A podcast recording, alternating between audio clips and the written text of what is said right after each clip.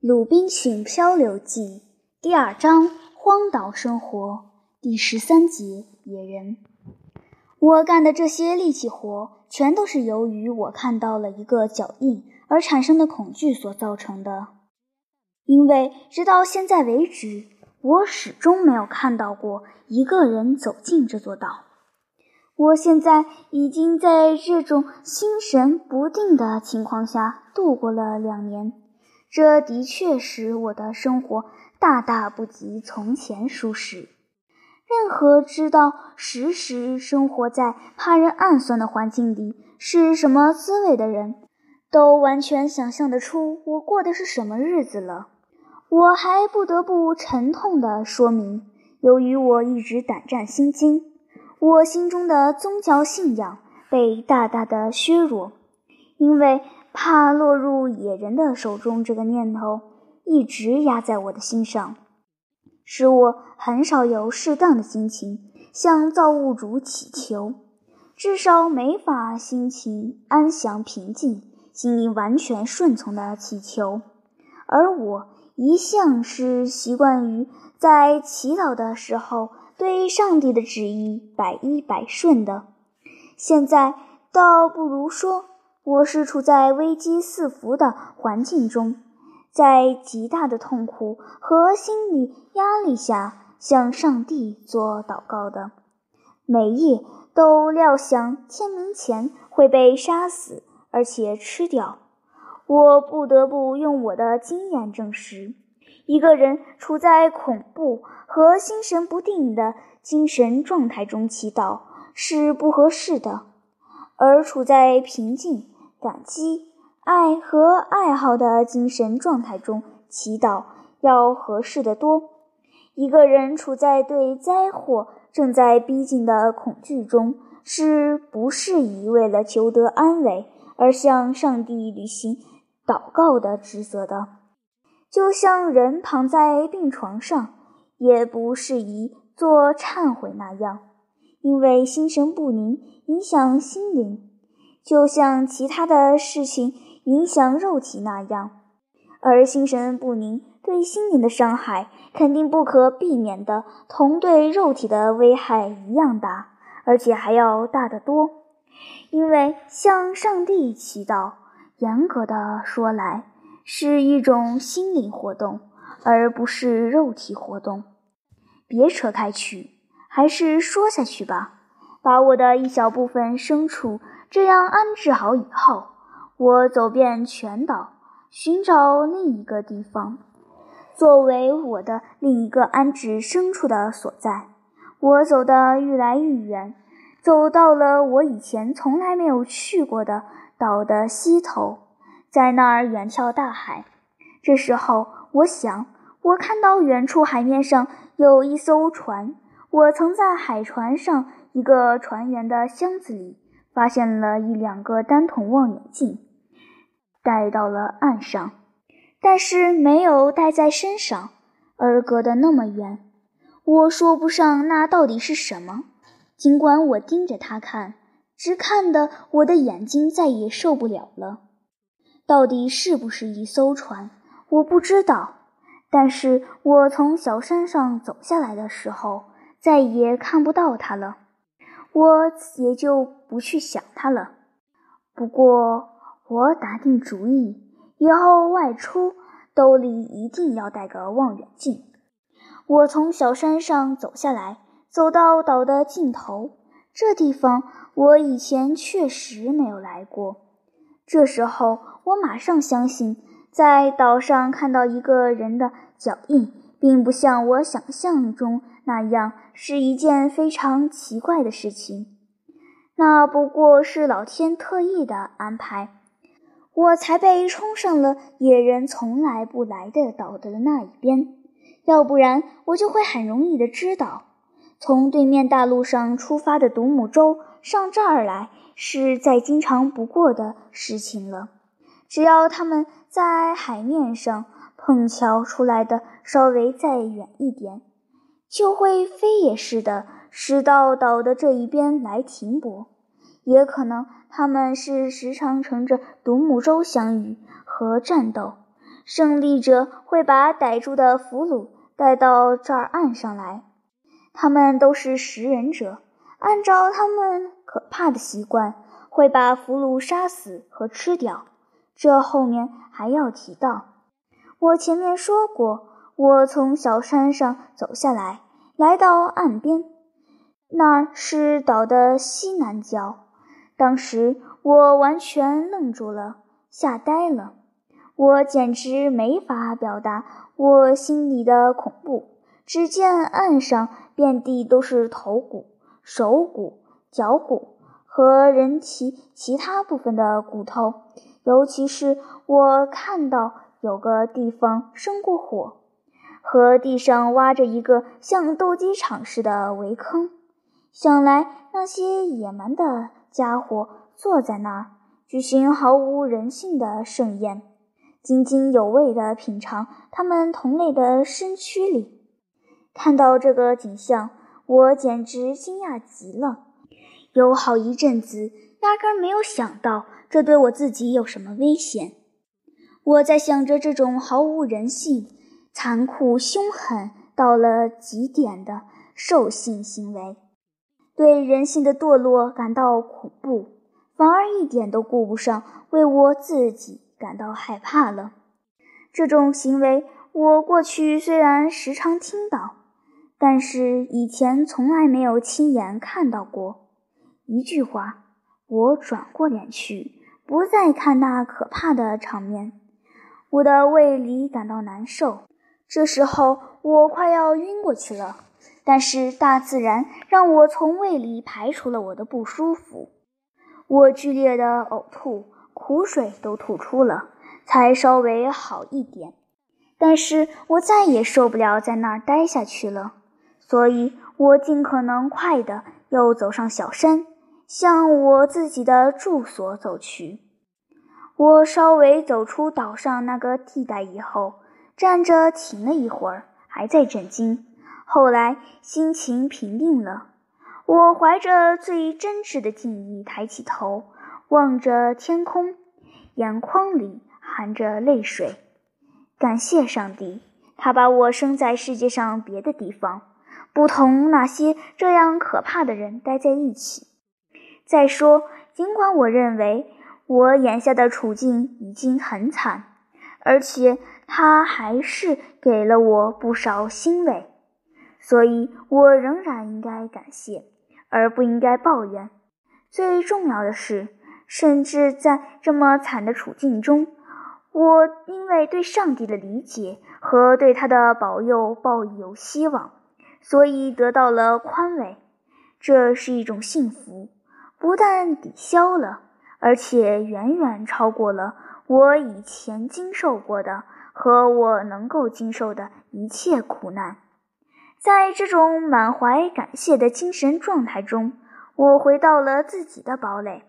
现在同以前相比，还是对我处境的安全要放心的多了。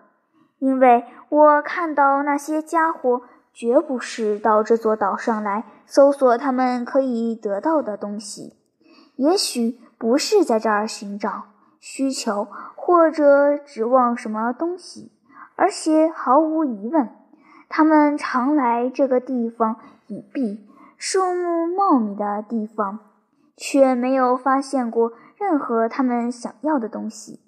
我知道，我来到这儿。现在几乎有十八年了，以前从来没有看到过人的脚印。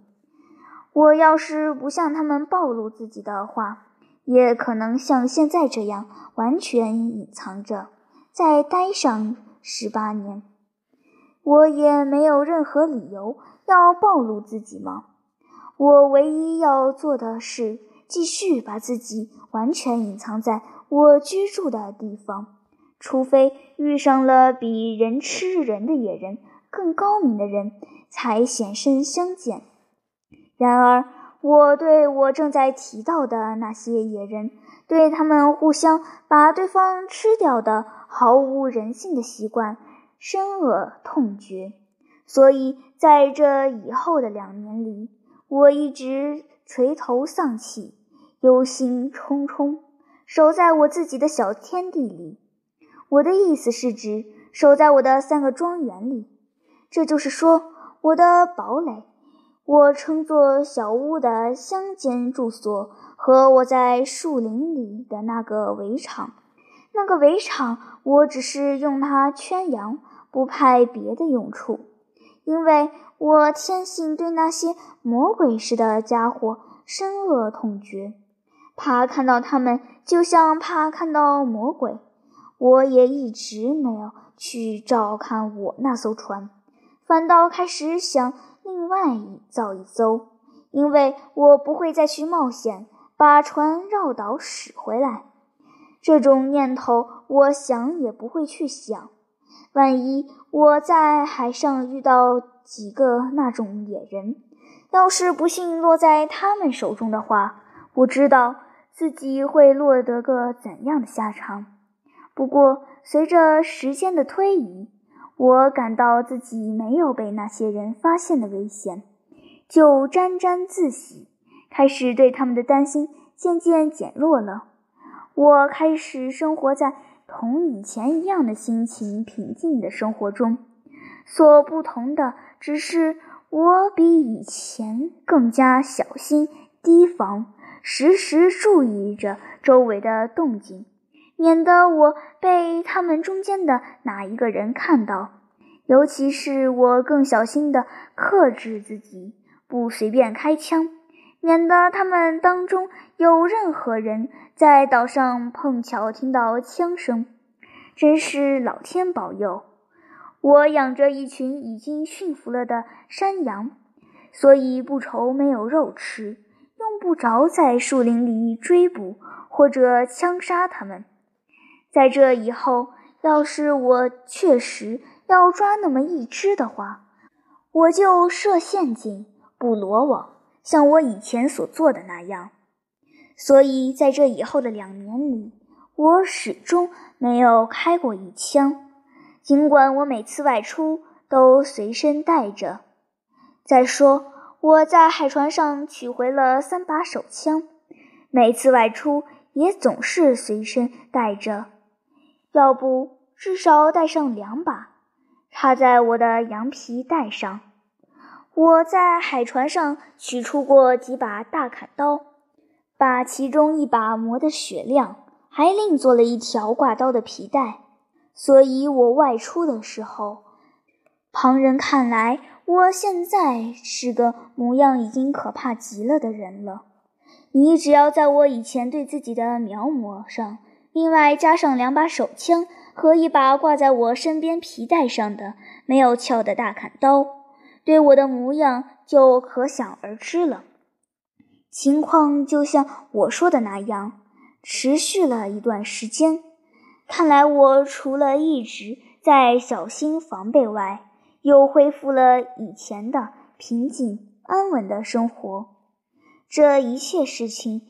都在愈来愈清楚地向我表明，同其他有些人的情况相比，我的情况压根儿算不上是苦难重重的。可不是，只要上帝高兴，使我的命运遇上其他种种苦难，那我的情况岂不是会更不堪设想了？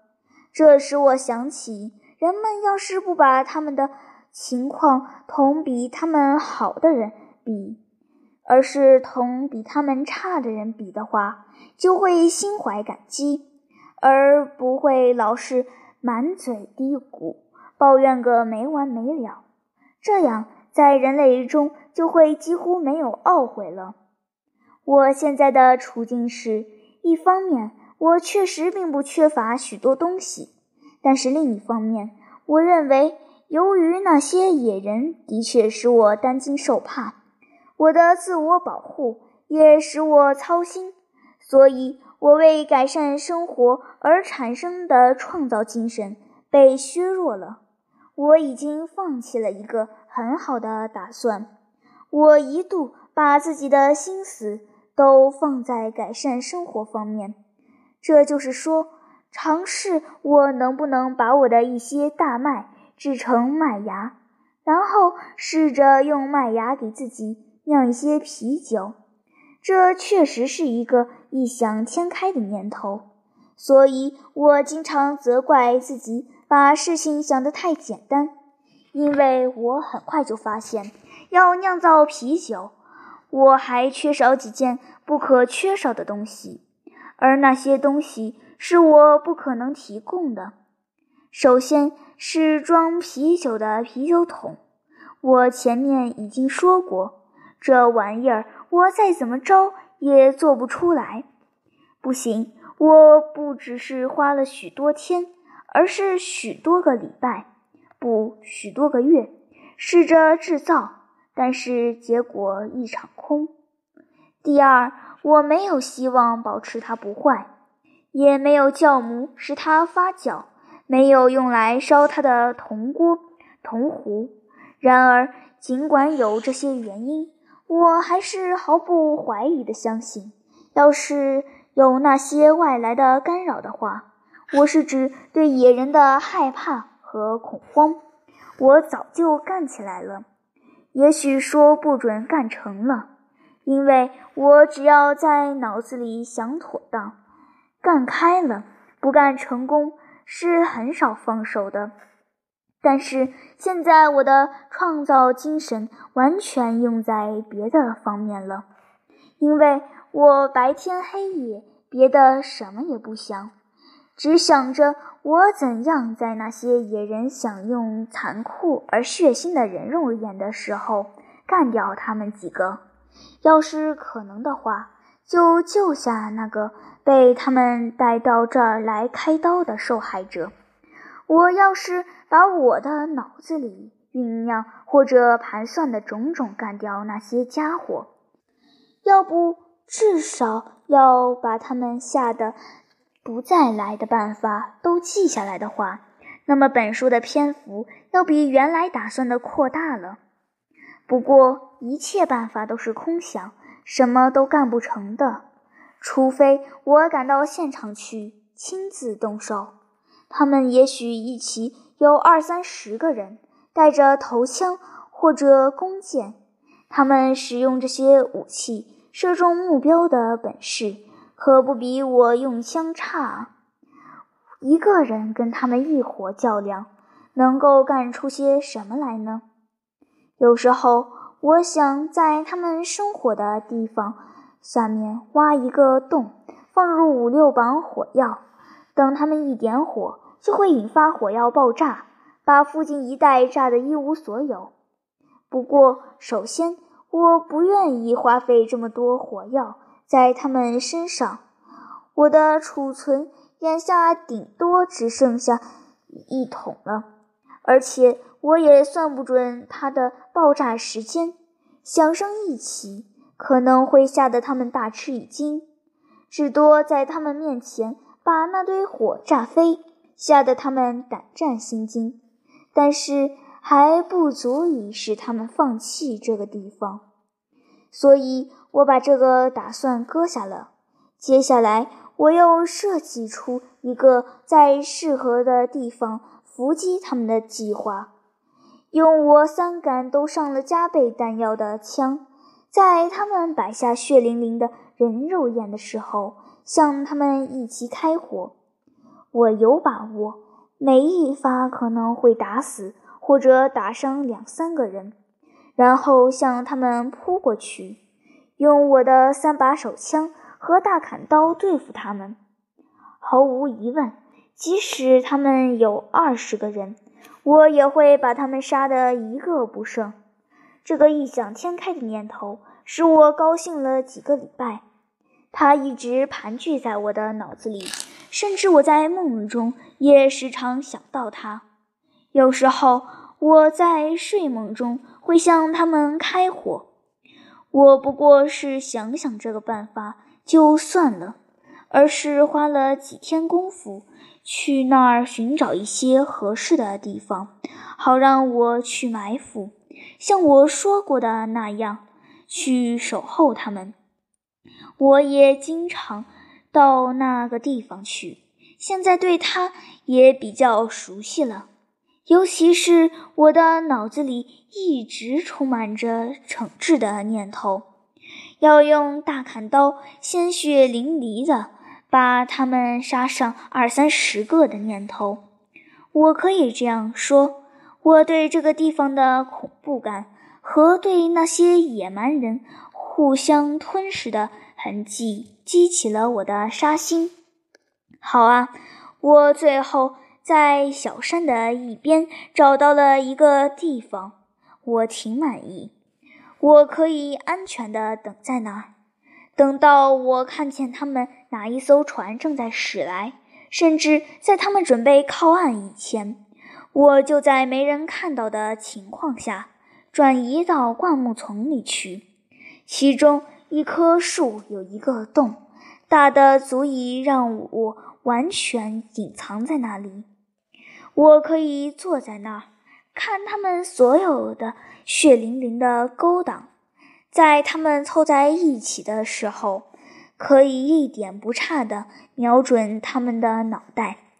这样，我开起枪来就会万无一失了，或者我的第一枪就会打上三四个，也未可知。于是我决定准备在这个地方。实施我的计划，为此我准备了两杆火枪，还带上我通常带在身边的那杆鸟枪。两杆火枪里，我分别装上了两颗形状不规则的弹药和四五颗比较小的、同手枪子弹差不多大小的子弹。在鸟枪里。我装了将近一大把猎天鹅用的最大号子弹，我还在我的每把手枪里大约装上四颗子弹。我就以这样的装备，还带着第二次、第三次射击的弹药，准备出击了。我这样安排了一个行动方案，而且一直想象着要把它实施。在这以后，我每天早晨持续不断的。走到那座小山顶上，小山离我称作堡垒的住所约莫三英里光景，也许要远一点。去看我能不能看到海上有船靠近这座岛，或者正在向岛驶来。我始终不变地坚持观察了三四个月，却总是毫无发现地走回来。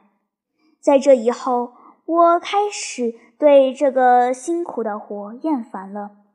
在那段日子里，什么也没有出现，别说有人上岸或者靠岸了，在整个洋面上一点儿影子都没有。尽管我用肉眼或者通过望远镜看遍了四面八方，我天天坚持到小山去远眺的时候，我对我的方案也兴致勃勃。而我的情绪好像也一直很适合干这件肆无忌惮的事情。我就是为了要惩治他们做的坏事，才要干掉二三十个赤身裸体的野人的。但是我对这坏事压根儿没有在脑子里认认真真的思考过，而无非是先看到了这一带。一些人违背人性的习惯，被他们的恐怖行为激起了怒火，凭一时的激情才做出这个决定的。看来他们也是听命于上帝，在他对这个世界的聪明的安排下，受到他们自己的可怕而恶劣的喜爱所指引。才干出这种可怕的事情来的。如果他们接受了这种骇人听闻的习惯，也许已经接受了很长的年代了。这只是因为他们的本性已经完全背叛上帝，而且受到了罪大恶极的堕落的本能所教唆，他们才可能干出这种勾当来。不过，我前面说过。我已经对我的毫无成果的转忧厌烦了。每天早晨，我走的那么长，那么远，总是白辛苦一场。所以，我对采取行动的想法开始发生变化，开始用比较冷静和沉着的态度来考虑，我要干的到底是怎么一回事？我凭什么权威和资格自命为法官和行者，而把那些人当作罪犯呢？那么多年代以来，上帝既然也容忍他们，不惩罚他们。让他们继续干下去，而且好像在让他们自相残杀似的。当他的判决的行刑者，岂不是他也认为这样做是合适的吗？那些人到底触犯我到何种程度？我有什么权利去参加他们混乱的自相残杀的流血纠纷呢？我时不时地问自己：我怎么知道？在这个特殊的案例中，上帝是怎么审判的呢？不用说，要么这些人这么干，并不自以为是在犯罪；要么这并不是他们受到良心的谴责，他们的做人原则也不会责备他们。他们并不知道这是一种罪行。并不是为了有意违背上帝的正义才干这种事情的，而我们犯的一切罪孽，几乎都是明明知道这是冒犯上帝的。他们杀一个在战争中被抓到的俘虏，同我们宰一头牛一样，并不认为有罪。他们吃人肉，同我们吃羊肉一样。在他们看来，也算不上是犯罪行为。我稍微考虑了一下这事以后，接下来不可避免地发觉，我在这件事上一定错了。我过去在自己的思想里，把这些人都确定为杀人犯，但是有些基督徒在战争中。也时常杀害俘虏，或者更经常的在许多场合，尽管敌人已经放下武器表示投降，但还是毫不留情的把全部人马斩尽杀绝。那些野人的所作所为，同那些基督徒的岂不是毫无差别，一模一样吗？其次，我想到。尽管他们这样相互的处置是这么野蛮残酷、灭绝人性，然而这真的同我毫不相干。那些人可丝毫没有伤害我。要是他们试图对我下毒手，或者我发觉为了刻不容缓地保全自己，必须向他们先下手为强的话，那么这么干还说得过去。然而，我还一点儿没有受到他们的威胁，他们也确实还压根儿不知道我这个人，当然也不会有要对付我的打算。那么，我对他们先下手，就说不上是公道了。这会儿给西班牙人一个辩护的借口：西班牙人在美洲看尽了种种野蛮的暴行。他们在那儿屠杀了几百万人。那些人尽管是偶像崇拜者和野蛮人，而且他们有举行种种血淋淋的野蛮仪式的习惯，譬如说用活人献祭偶像。然而，对西班牙人来说，他们是无罪的。所以，而且在说到他们被斩草除根。亡国灭种的时候，不用说，欧洲其他一切信奉基督教国家的人民，甚至西班牙人自己，也无不深恶痛绝，认为那不过是一场屠杀，这是一种无法被上帝和人类接受的血淋淋的、毫无人性的残杀行为。至于西班牙这个名词，它被一切有人道精神的人。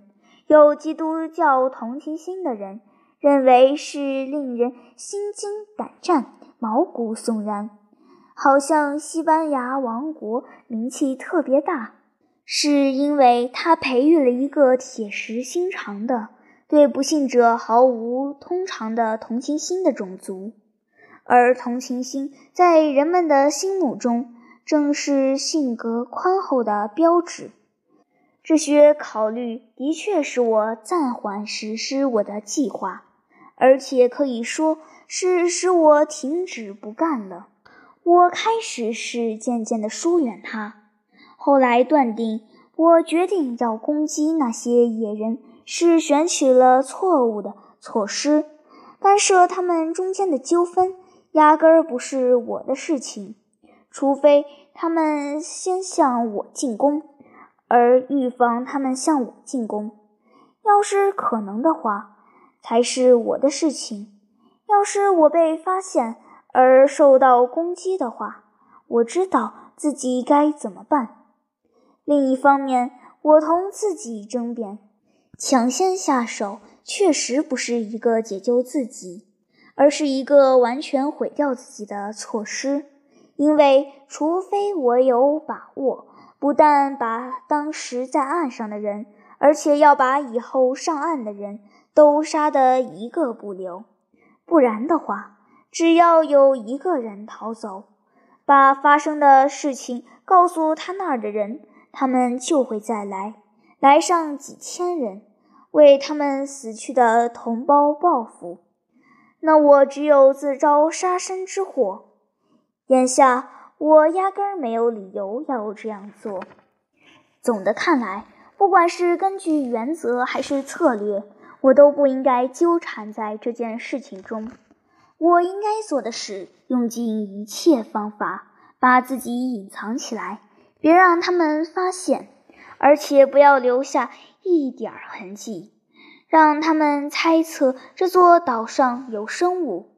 我的意思是指人。除了考虑到要谨慎以外，宗教信仰也发挥了作用。我现在深信，我在制定那个要把那些无辜的人干掉的血淋淋的计划的时候，在许多方面。已经超越了我的做人的本分。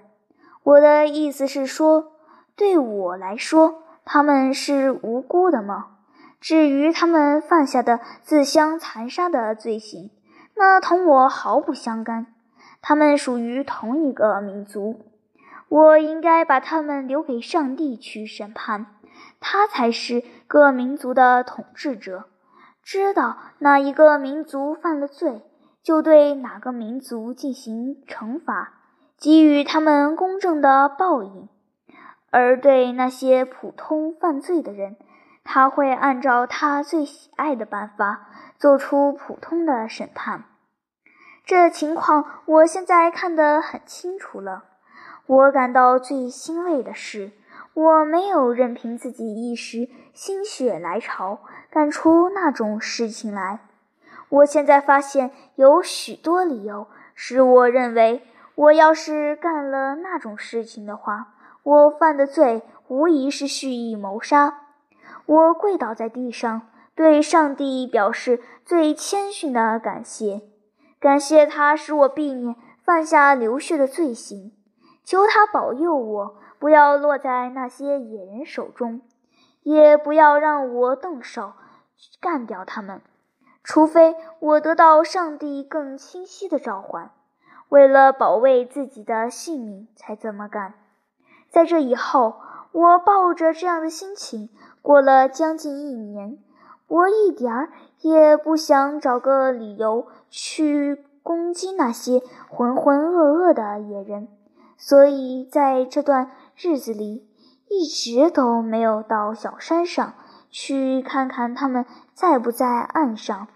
也不去查清楚是不是有人上过岸，这样我可以免得经不起诱惑，重新想出任何攻击他们的计划，或者可能遇上有利时机，忍不住向他们出手。我只干了一件事情，去把原来停在岛的另一边的船挪了个位置。驾着它来到岛的东头来了。我把船驶进了一个位于高耸的岩石下的小湾。由于这儿有几条激流，我知道不管在什么情况下，野人是绝不敢，至少是不愿驾着船上这儿来的。我用自己的船把我原来留在那船上的东西一股脑带走，尽管只上那儿去。并不是非要那些东西不可的，那些东西是我特地为这艘船做的，是一根桅杆和一张帆，还有一个锚。但是实际上，这不能被叫做锚或者多爪小锚。不过，我顶多只能做到这个地步了。我把这一切都带走。这样就可以不让人发现一丁点儿岛上有船出现过的痕迹，或者有人居住过的痕迹。除此以外，我已经说过，我比以往更加行踪隐蔽和外出的少了，只是去干我那些不能中断的工作，这就是说，去给母山羊挤奶。和照料树林里的那一群小羊，不过两处都在岛的这一边，所以完全没有危险。因为那些野人尽管有时候在岛上出没，肯定从来没有想到要到岛上来寻找什么，所以从来不离开海岸，到岛的内地来转悠。我并不怀疑。在我由于恐惧而做出预防措施以后，他们可能像以前那样到岸上来过几回。说真的，我回忆往事，还不寒而栗地想到，要是当时我同他们突然相遇，而且在毫无准备的情况下被他们发现了，那将会是什么场面？那时候。我不带别的武器，只带一杆枪，枪里通常只装一些小子弹，到处转悠，在岛上东张张西望望，看看我能猎取些什么。我当时要是发现的不是一个脚印，而是看到十五到二十个野人在追我的话，我会感到多么震惊啊！凭着他们的奔跑速度，我是不可能逃出他们的手掌心的。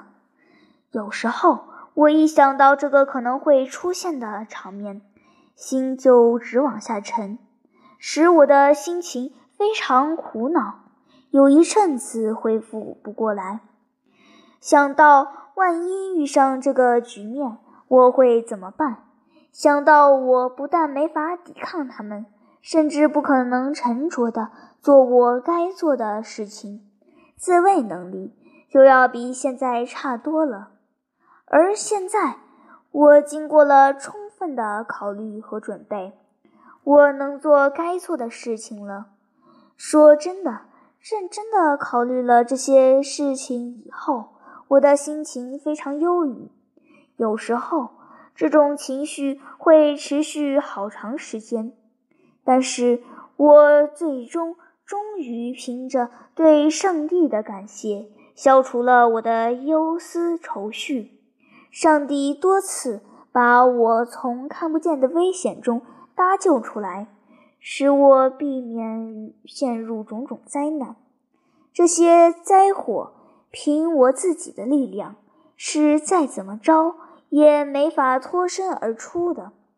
因为我一丁点儿不知道危机正在逼近，或者压根儿没有猜到有可能遇到危险，这使我重新产生了我们是从上帝在一起的想法。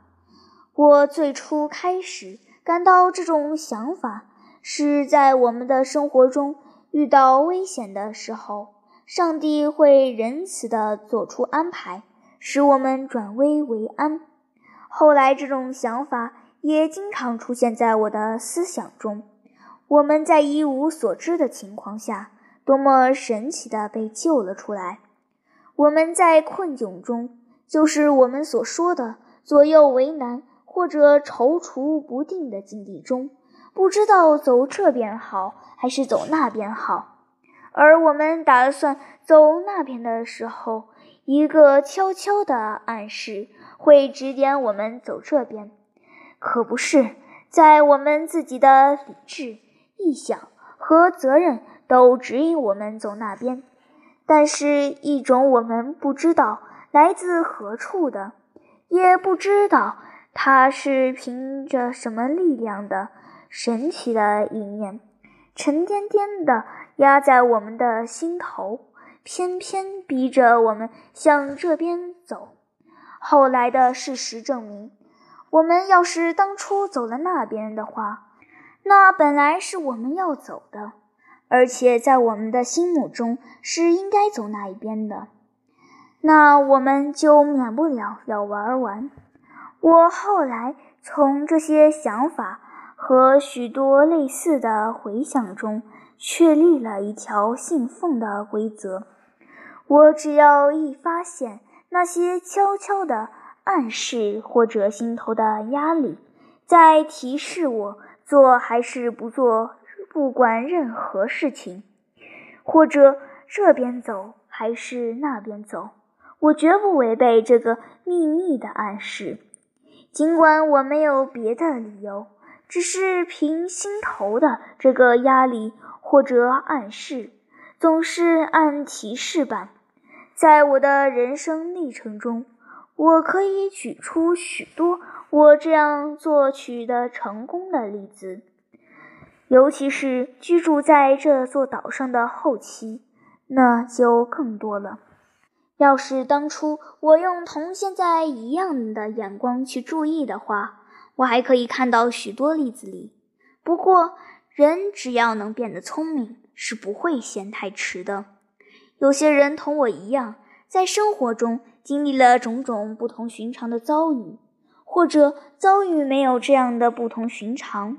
他们正在左思右想，我不能不劝告一切这样的人，千万不要忽视老天的悄悄的暗示。别管这些暗示来自什么看不见的智慧，暗示来自何处的问题，我是不会去讨论的。也许我也解释不了，不过。这当然是一种心灵交流的证据，是具有形体的东西和没有形体的东西之间秘密沟通的证据。这样一个证据是再怎么着也没法驳倒的。我将会有机会，在我孤独地居住在这个荒凉的地方所剩下的日子里，再提出一些非常出色的例子。来证明这个说法。